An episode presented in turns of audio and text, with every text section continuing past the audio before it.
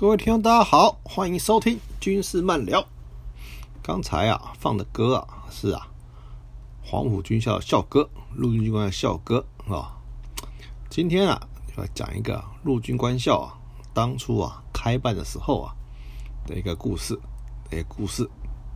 话说啊，民国十三年呢，陆军官校第一期啊开始招生，开始招生。那当时呢，有一位有志青年呐，有志青年呐，叫做胡宗南呐，胡宗南呐，他啊，当时啊，在浙江啊教小学，当小学老师啊。可是他觉得啊，当小学老师啊，哈，虽然不错，可是啊，无异于啊，对不对？他怀有大志嘛，对不对？怀有大志。想啊，干一番轰烈大事业。听到啊，黄埔军校成立之后啊，他就啊，特地从浙江啊，千里迢迢啊，到广州的黄埔啊，去报考黄埔军校。黄埔军校，他报考黄埔军校嘞，那当然，黄埔军校招生有它的规定嘛，有它的规定啊。第一个，呃，身高要一百六十公分以上，年龄呢要在二十五岁以下，二十五岁以下有这些一些规定啊，体格啊什么的和合格嘛，那还有点学历啊，就是？要初中以上啊，一些规定，一些规定。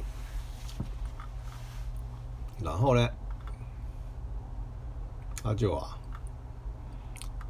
兴致勃勃了，去啊，报考，报考。结果一到了报考的会场啊，发现啊，就被打了回票。为什么呢？第一个，年龄太大，因为他那时候已经啊二十八岁了，年龄已经超过，超过了。第二一个啊。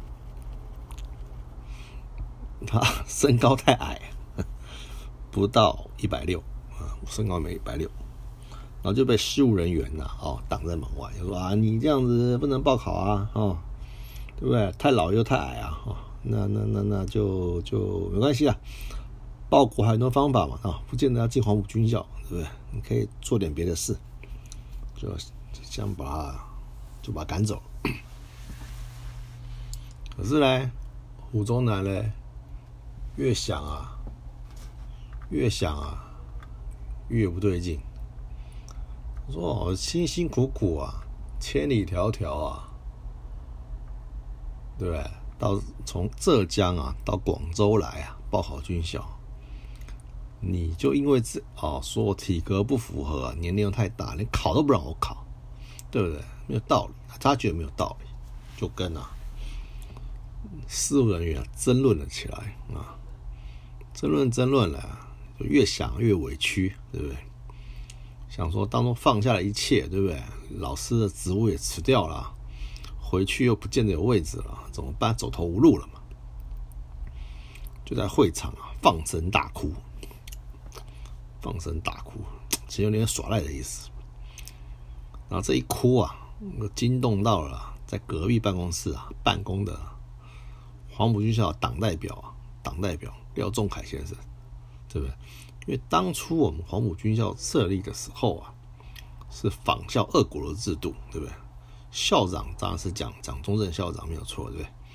然后另外设有党代表，就是国民党代表，所以最早期黄埔军校是党军嘛，国民党党军，所以说会有党代表，对不对？对，党代表与校长共同执行命令，对不对？是这样子，所以是平行的，是平行的。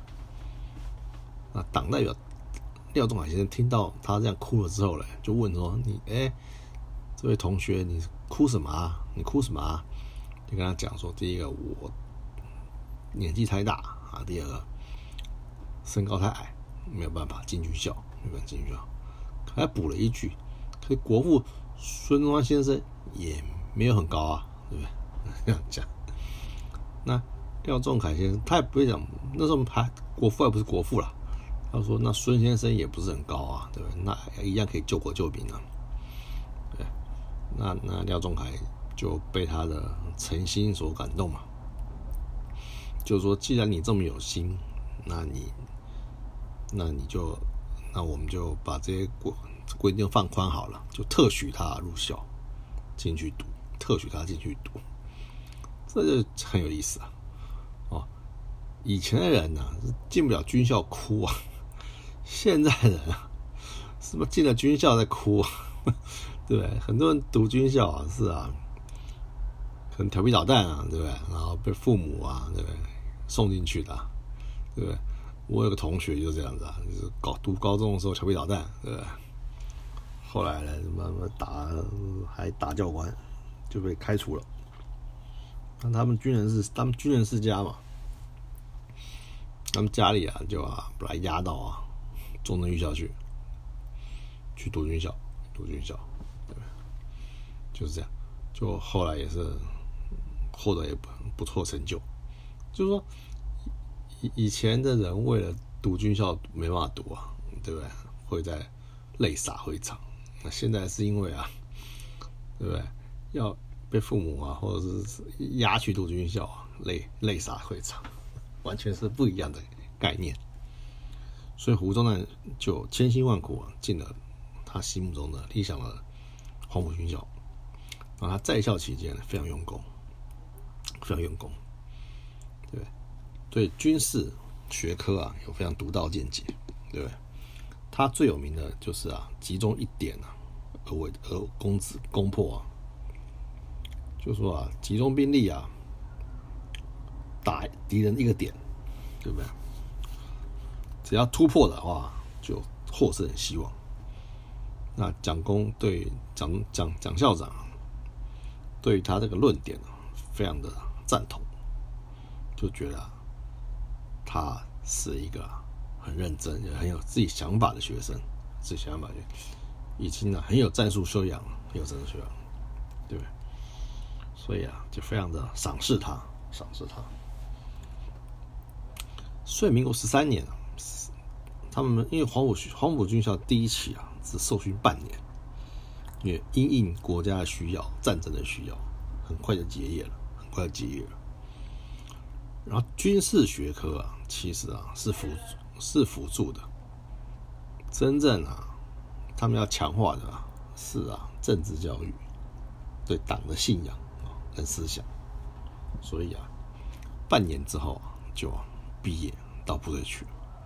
啊，胡宗南也从基层做起，对，十三年年底啊，就当了，就当了排长，当了排长。可是啊，不到五年的时间啊，就升了将军。各位有没有听懂？不到五年呢，不到五年啊，就升了将军。然后啊。到了民国十九年呐，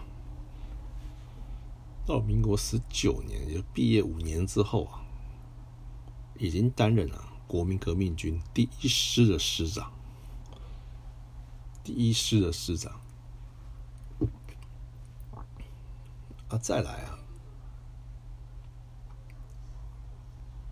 到了抗战时期啊，对不对？已经当了军长，当军长。所以啊，创下了五个第一啊，五个第一啊，哪五个第一嘞？第一个担任军长，第一个担任啊兵团总指挥，第一个担任啊集团军总司令，第一个担任啊战区司令长官，对不对？乃至于啊黄埔一期啊第一个升啊二级上将的将军。所以啊，升迁之速度啊非常快速，非常快速。那其个人呢也是非常的。第一个生活很简朴啊，然后啊，虽然呢入学时候耍宝啊，以后表现都很好，在战场上啊也是骁勇善战，骁勇善战。所以呀，蒋公才把大西北交给他，对不对？给他近百万的部队。在西北啊，监视着中共，监视了中共的一举一动，对不对？不让中共趁机做大，趁机做大，在抗战的时候。然后呢，他在民国十九年的时候啊，经过戴笠将军的介绍啊，就认识了一个女孩子，女孩子。然后那个女孩子才高中三年级，高三而已。然后那女孩子本来是很仰慕他，因为他是个师长，少将师长。然后女生十六、十七八岁，那胡宗南那时候已经三十多岁了嘛，对吧？他们相差了十七岁左右吧，就很仰慕他，那进而啊产生情愫啊，就交往。交往就交往，女孩子后来又去读了大学，又去读大学。那胡宗南就没有娶人家，因为希望等他大学学业啊完成之后啊再娶再娶。那果然啊，他大学学业完成了，他们就先订订婚，在民国二十六年就订婚。正准备要结婚的时候啊，就爆发了七夕抗战。七夕抗战，所以胡宗南呢就啊参加了抗战，并且带他的军啊，带他的部队啊，第一军啊，因为那时候他已经是第一军军长兼第一师师长，四万多人啊，去打淞沪会战，淞沪会战。结果啊，四万多人的部队啊，打到剩四千人，非常的牺牲惨重。然后啊，他就说啊，我啊，没有打赢日本人啊，就是抗战没有胜利，我不结婚。哇，那女孩子一听就说哇，就只好啊，耐心的等下去。等，希望哪一天呐，我们呐能与日能战胜日本人呐，他就可以跟他长相厮守。果然啊，一直啊，就打了八年抗战，对不对？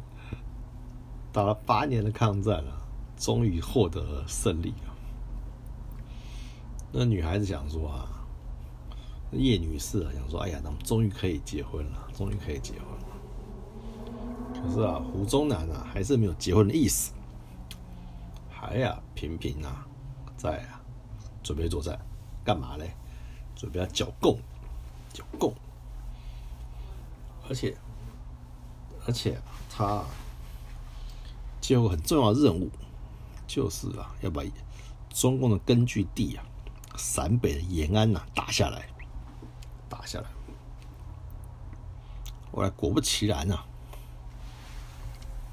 胡宗南是把延安打下来了，可是也让啊中共中央的这些领导人呐都逃走了，都逃走了。他们已经获得情报啊，说啊胡宗南呢要打延安了，要打延安了，所以啊就先跑了，就先撤走了，撤走了。这当然有人说是啊。他身边的秘书是匪谍嘛，就先去通报这些事情。那这不是我们今天讲的重点，这不是我们今天讲的重点。所以胡宗南打下延安的时候是做空城啊，是做空城。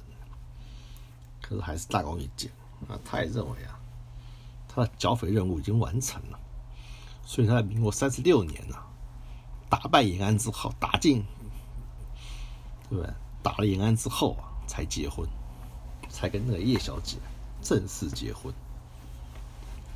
那当时哎，当时胡宗南呢已经几岁了？已经五十一岁了，也就是五十多岁啊啊才结婚。那叶小姐三十四岁，也三十四岁，年纪啊都很大了，都很大了。所以胡宗南为了国家，为了打仗啊，耽误了自己的青春啊，耽误了自己的家庭生活，对五十几岁啊才结婚，不过还好啊，他 算是老当益壮，对不对？生了三个小孩，对不对？而且啊，这三个孩子啊，都啊很有成就，教的很好，对不对？老大就是胡维珍嘛，之前啊担任过国国安会的秘书长，是个职业外交官，对不对？然后啊，后来当了中府资政，现在已经退休了。那胡维善呢？啊，是大学副校长。那小女儿叫胡维美，也是啊，在国外啊，这个非常优秀人才，所以小孩都教的不错。可是啊，胡宗南自己啊，打下延安之后啊，遇到中共的全面的进攻之后啊，吴宗南啊，怎么打怎么输，怎么打怎么败。一直啊败在中共手上，尤其是啊他打不过，他打不过彭德怀啊，他真的非常的，他他就是啊非常不甘，非常的不甘愿。他说我怎么为什么我怎么打，就打不过这个彭德怀嘞，对不对？后来啊彭德怀啊给他答案，他说天命所致啊时代要变了，对不对？民众不支持你，支持我，对不对？作战总体战啊，你兵力再强，兵势再旺啊，没有民众的支持啊，没有民众支持啊，一样啊，打不赢，一样打不赢。可是周恩来就曾经评价过他，就说胡宗南啊，是蒋介石手下最有才干的指挥官，对不对？可是啊，就因为啊，国民党当时在大陆啊失去民心啊，所以无论你啊兵部队再强大，在老百姓啊不支持你啊，不支持你啊，一样啊，一样打不了胜仗，打不了胜仗。后来啊，后来啊。他在大西北啊，蒋介石啊，就命令他死守大西北，不准他到台湾来。直到周志友将军啊，帮他讲话，帮他讲话，就说啊不要把一个大将丢在这边等死，这是没有指挥道德的。蒋公啊，才啊，把他叫回来，叫回来。那胡宗南呢？为官非常清廉呐。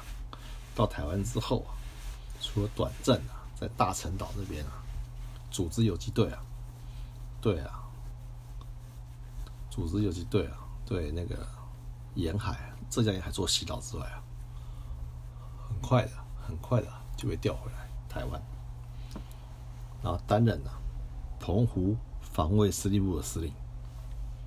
其实澎湖司令呢，是一个。位阶比并不高啊，虽然他是上将。当时陆军总司令啊，都是啊五奇的学弟了，都是五奇的学弟了。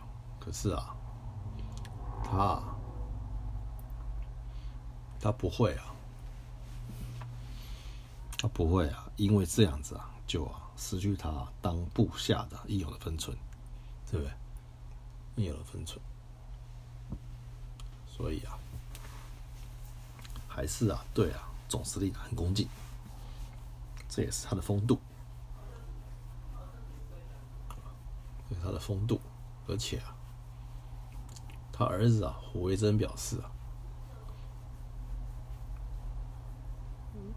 他父亲担任澎防部司令的时候，薪水啊分为三等份，第一部分的私款拿来公用，第二部分啊。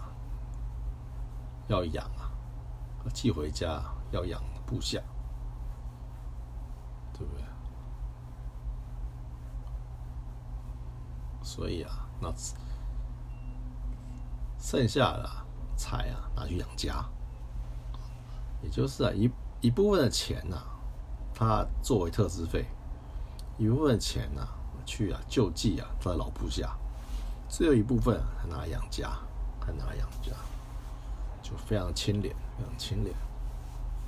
然后嘞，当时他来台湾的时候啊，还啊被监察委员呐，被监察委员弹劾，说他手握百万重兵啊，还啊丢丢失大陆啊，要负责任，要负责任。他说真是满腹委屈啊，满腹委屈啊。后来啊，才啊。不予追究，不予追究。所以啊，所以啊，当时啊，他虽然在大陆的时候获得那么大权力啊，到了台湾啊，到了台湾啊，反而啊，反而一无所有，一无所有。而且啊，当了跑防部司令之后没多久啊，就啊。当战略顾问，头衔自散了，头衔自散了。最后啊，才六十五岁啊，就抑郁中，抑郁中，就这样死掉了。说一个啊，读不了军校啊，而哭闹、哭泣的人啊，一直到，抗战胜利啊，不抗战胜利不结婚的人啊，这个人呢是没有问题的。真是啊，赤胆忠心啊，爱国爱国。那说到才能怎么样呢？对不对？我们啊，不能说啊，他没有才华或者没有军事才能，只是说身处那个时代啊，身处那个时代啊，大环境不支持你啊，小环境再好也没有用，对不对？大环境啊，要变。对不对你虽然手握重兵啊，可以与敌周旋啊，你毕竟啊没办法去抵抗大环境的转变，所以啊，给你再强的部队啊也没有用，也没有用，你呀还是得啊，还是得啊向这个环境屈服。那只是说重点啊，重点是说啊，重点是说你能不能啊？能不能在恶劣环境之中啊扭转局势？对，能扭转多少？对不对？啊，其实他后来虽然整丢了整个大西南啊，他也没有气馁，对不对？他愿意啊，到大城沿海，到浙江沿海去去啊，重来啊，重新振作，对不对？重新振作。后来因为时空环境的不同啊。才啊，忍痛放弃他那块根据地，对，然后啊，重新回到啊国军啊正式的战斗序列，对不对？可是呢，那个时候啊，那个时候啊，已经没有给他太多的空间了，可以发挥了，可以发挥了，因为那时候已经是海岛首次作战了，对不对？而且黄埔的。四期生、五期生、六期生啊，都渐渐起来了。一期生啊，其实蒋公已经渐渐不信任了，渐渐不信任了。来台湾之后，不太用一起生了，一起生了。所以啊，他也就啊，他也就在后半辈子啊，过得不是很，就不像他以前啊，在大陆时期啊。这么的呼风唤雨了，哦，这也是啊无可奈何的事。今天的故事啊，就讲到这里。胡宗南呐，真的是一代传奇名将，对不对？今天就讲了两个生命中的小故事啊，让大家知道一下，初步认识一下这个人。那他打什么仗，指挥什么部队，指挥多少战役啊？这个以后啊，我们再慢慢讲啊。当然。他的爱情故事啊，也是很精彩，也是很精彩啊。这个啊，我们都啊可以啊，再找时间啊慢慢讲。今天啊，就啊讲到这里，欢迎啊大家收听。那请给我啊点评啊，以及啊赞助啊，赞助啊不是要赚钱，只是希望通过你们的，通过你们的赞助啊，能让我有啊继续做下去的信心啊勇气啊。今天啊就讲到这里，我们下回啊再会，拜拜。